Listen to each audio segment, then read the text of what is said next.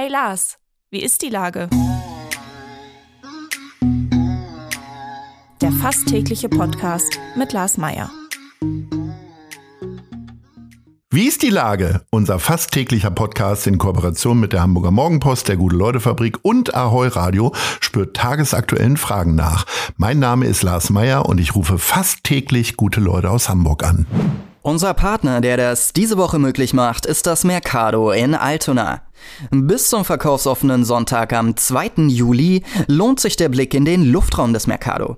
Hier könnt ihr im Rahmen der Kunstaltonale KI-basierte digitale Collagen der Künstlerin Maceo bestaunen. Im Untergeschoss macht derweil Tabutindi mit seiner Fotoausstellung Black Faces in White Spaces auf Rassismus aufmerksam und lädt zur Diskussion ein. Das war Werbung. Herzlichen Dank.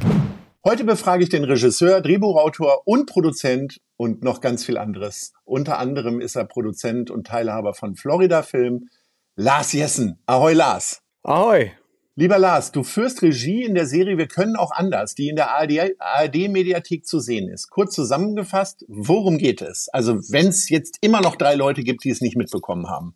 Also es geht darum, dass wir festgestellt haben, dass ganz, ganz viel, was wir für die Zukunft brauchen, schon existiert, praktiziert wird von Menschen, Unternehmen, Kommunen. Und wir haben uns zusammen mit äh, sieben sehr prominenten Menschen auf die Reise gemacht und die Lösungen gefunden, die wir gesucht haben, zusammen mit Anke Engelke, Bjane Mädel, Annette Frier, Sebastian Vettel, Axel Prahl, Feline Roggan und Aurel Merz sind wir losgezogen und haben in den Bereichen Mobilität, Ernährung, Landwirtschaft Menschen getroffen, ja, die alles schon parat haben und ähm, ein sehr mutmachendes Format, sechs mal 30 Minuten in der ARD-Mediathek, eben mit dem tollen Titel, den mir mein Freund Detlef Buck ausgeliehen hat. Wir können auch anders. Warum braucht es diese prominenten Power bei dieser Suche? Erstmal können, geht es mir vor allen Dingen darum, dass es ja hier um Geschichten geht. Ich glaube, die Zukunft der Welt hängt entscheidend von Geschichten ab. Wir können uns eine Vorstellung von der Zukunft nur über das machen, was wir uns erzählen. Deswegen habe ich äh, gedacht, wir als Geschichtenerzähler unserer Zeit haben da auch eine besondere Verantwortung. Und wer kann Geschichten am besten erzählen? Natürlich auch Leute, die diese Reichweite ja nicht umsonst haben, sondern weil sie sehr unterhaltsam sind. Und mir ging es vor allen Dingen um den Aufbruchscharakter, den das ganze Ding haben sollte, dass es mitreißend wird, dass es aber eben auch lustig und nicht schwer wird und äh, die lustigsten, die ich kannte, waren erstmal Anke und Bjane und äh, die anderen lustigen äh, kamen ganz schnell dazu. Insofern war das eigentlich gar nicht so eine Frage von Promis, sondern eher um die Qualität der Kunst, die die beiden, die sechs, sieben Leute haben.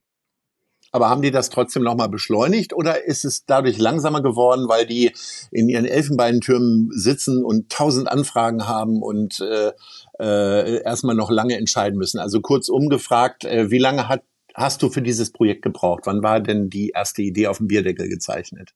Ja, wir haben so ein halbes Jahr gebraucht, bis wir sozusagen losgelegt haben. Dann hat das wahnsinnig natürlich auch Zeit gekostet, weil wir überall hin mussten. Wir haben in ganz Deutschland und auch in Belgien und in der Schweiz gedreht. Wir hatten, glaube ich, fast 45 Drehtage. Und das dann eben mit den Terminkalendern von denen zusammenzukriegen, war ja natürlich auch nicht ganz einfach, aber alle hatten total Bock, alle waren total flexibel. Wir sind mit einem ganz kleinen Team unterwegs gewesen, was irgendwie auch total Spaß gemacht hat, weil wir nicht so schwerfällig waren wie bei einem Fiction-Filmset, wo ja mal sehr viele Leute dabei sind. Und das war eigentlich easy. Ähm, und die waren so schnell zu überzeugen, die musste man gar nicht äh, groß vorlabern, die hatten sofort Bock drauf. ähm, die Produktionsfirma beziehungsweise dieses Firmenkonstrukt Florida ähm, hat jetzt auch nochmal nachgelegt, nämlich mit Yoko's The World's Most Dangerous Show auf Amazon. Äh, da brauchte es keine weiteren äh, Prominenten mehr, denn Yoko ist selber schon prominent genug, aber völlig überraschend in dieser Rolle natürlich äh, dass er dieser Sache nachgeht. Wie kam es zu der Parallelität dieser Ereignisse? Habt ihr euch in der Kantine, in der, falls ihr eine Firmenkantine habt, äh, besprochen oder ähm, äh, habt ihr einfach zwei Stoßrichtungen ausprobieren wollen? Wie kam es dazu? Also als wir uns da besprochen haben, hatten wir noch keine Kantine. Wir haben auch nur ein schönes Café. Äh, tatsächlich war das an dem ersten Tag, wo ich Joko kennenlernte. Ich kenne Klaas Häufer Umlauf schon länger äh, und das war vor drei Jahren oder so, waren wir tatsächlich in einem Steakhouse in Berlin Mitte und ähm, haben die ersten Sätze miteinander geredet, die wir uns kannten, wir uns nur so vom Vorbeigehen und sind sofort durch dieses Fleischessen ganz tief reingegangen in dieses, was man ja gar nicht mehr Thema nennen kann, nämlich die Zukunft unserer Welt beziehungsweise der Menschen auf diesem Planeten.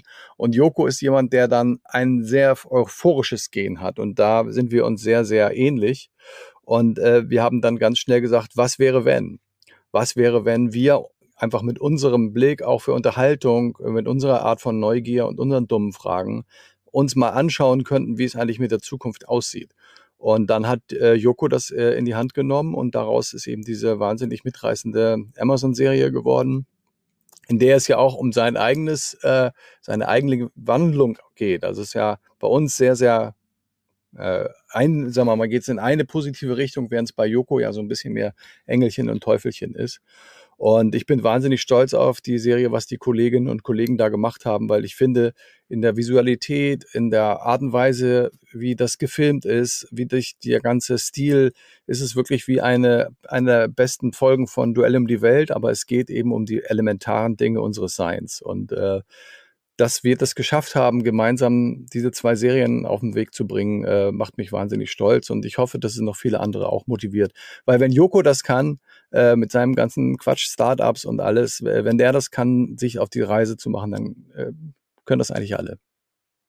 Wie offen waren denn jetzt die Sender? Also Jokos äh, Show oder Serie ähm, läuft auf Amazon. Die sind ja jetzt eher für kommerzielle Sachen zuständig. Ich weiß nicht, da, ähm, ein bisschen wirkt es dann vielleicht auch so ein bisschen wie so ein Feigenblatt dann für Amazon. Aber ähm, wie ist das auch mit der ARD? Weil da sitzen ja auch immer 30 Leute mindestens auf einer Ebene, die dann darüber entscheiden müssen, ob das denn Publikum findet oder nicht.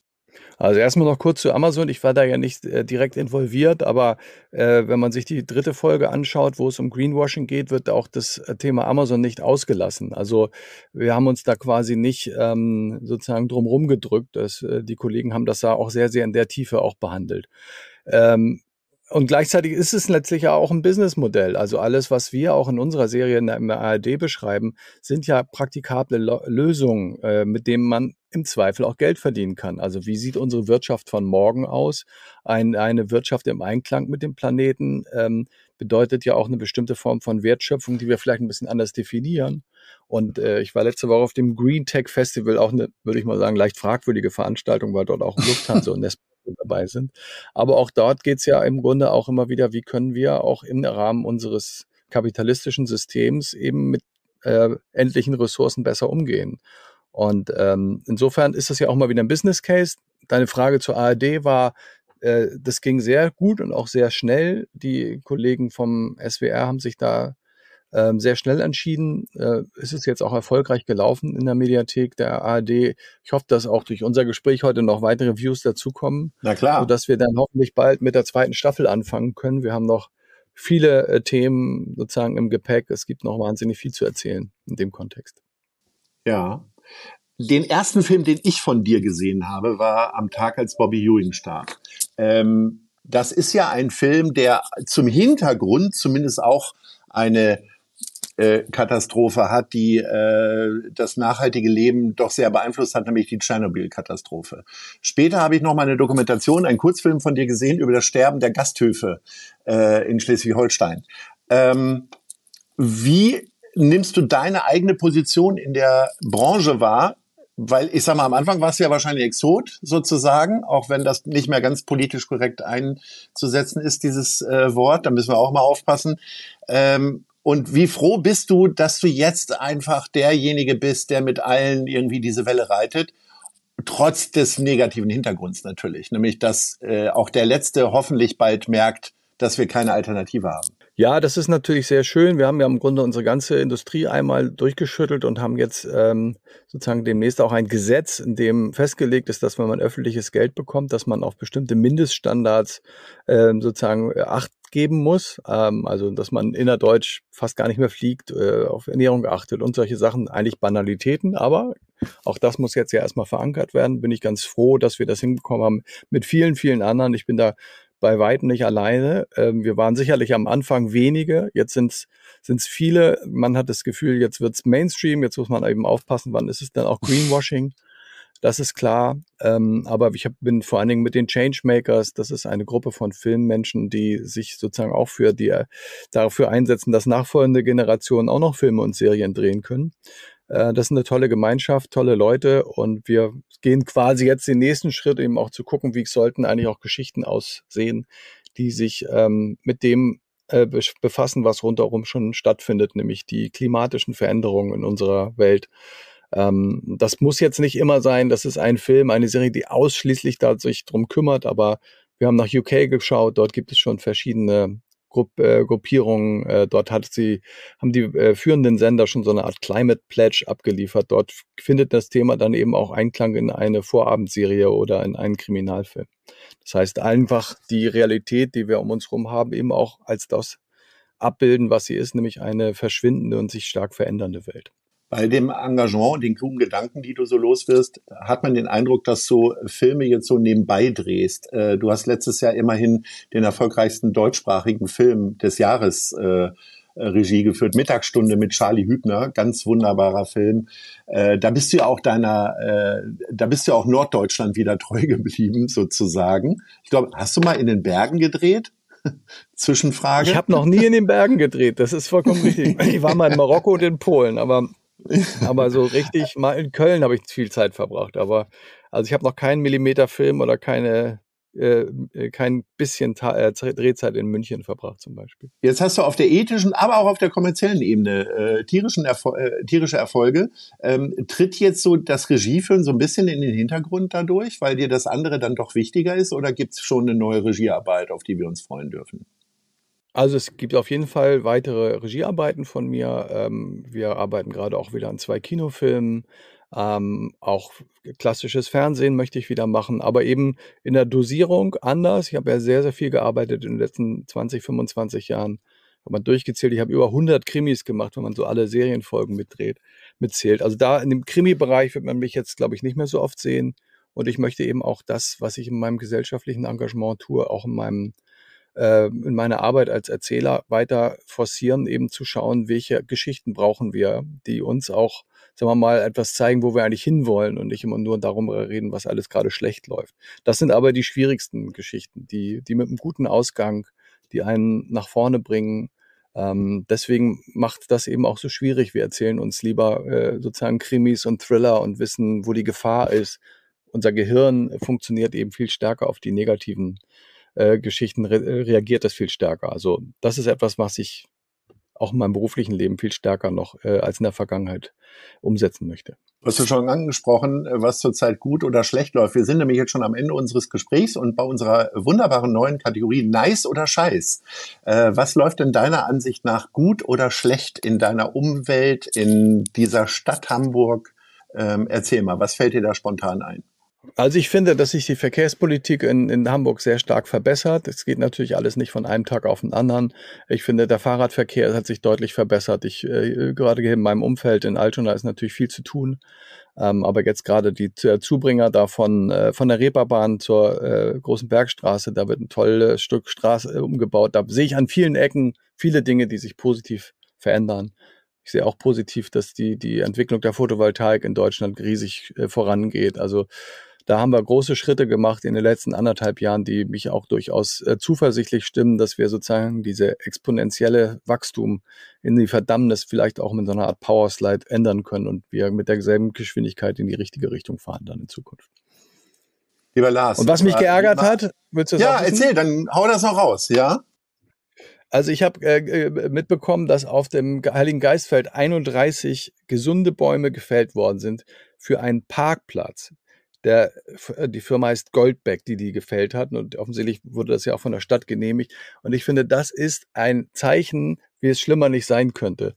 Wir brauchen in der Stadt Bäume. Dafür unter den Bäumen sind, ist die Temperatur teilweise 10 Grad niedriger. Die ganze Hitze, die wir auf diesen großen Plätzen haben, ist ein großes Problem, wird es sein für, für auch für Hamburg äh, in Zukunft. Gerade wenn es dann mit einmal wieder anfängt zu regnen, brauchen wir sogenannte Schwammstädte, die den ganzen Regen aufnehmen können. Alles, was wir nicht brauchen, ist versiegelte Fläche. Und das mitten in der Stadt jetzt nochmal diese Bäume zu fällen, ich finde, es spricht Hohn. Ich war vor ein paar Wochen in Nizza äh, an der Côte d'Azur Äh, dort äh, haben die eben schon zweimal letztes Jahr zwei Wochen gehabt, wo man gar nicht mehr rausgehen konnte. Die haben quasi das Gegenteil jetzt gemacht. Die haben eine riesige Schneise, die bis so eine Art Steinboulevard war, aufgerissen und pflanzen mitten in, den, in die Stadt einen Wald hinein, weil sie es anders gar nicht mehr schaffen können, äh, im Sommer rauszugehen. Und die Prognosen zeigen ja, dass es bei uns in Zukunft auch so sein wird. Deswegen äh, ich, wenn man heutzutage müsste man eigentlich, dürfte man eigentlich gar keine Bäume mehr fällen. Insofern fand ich das ein unglaublich beschissene Aktion.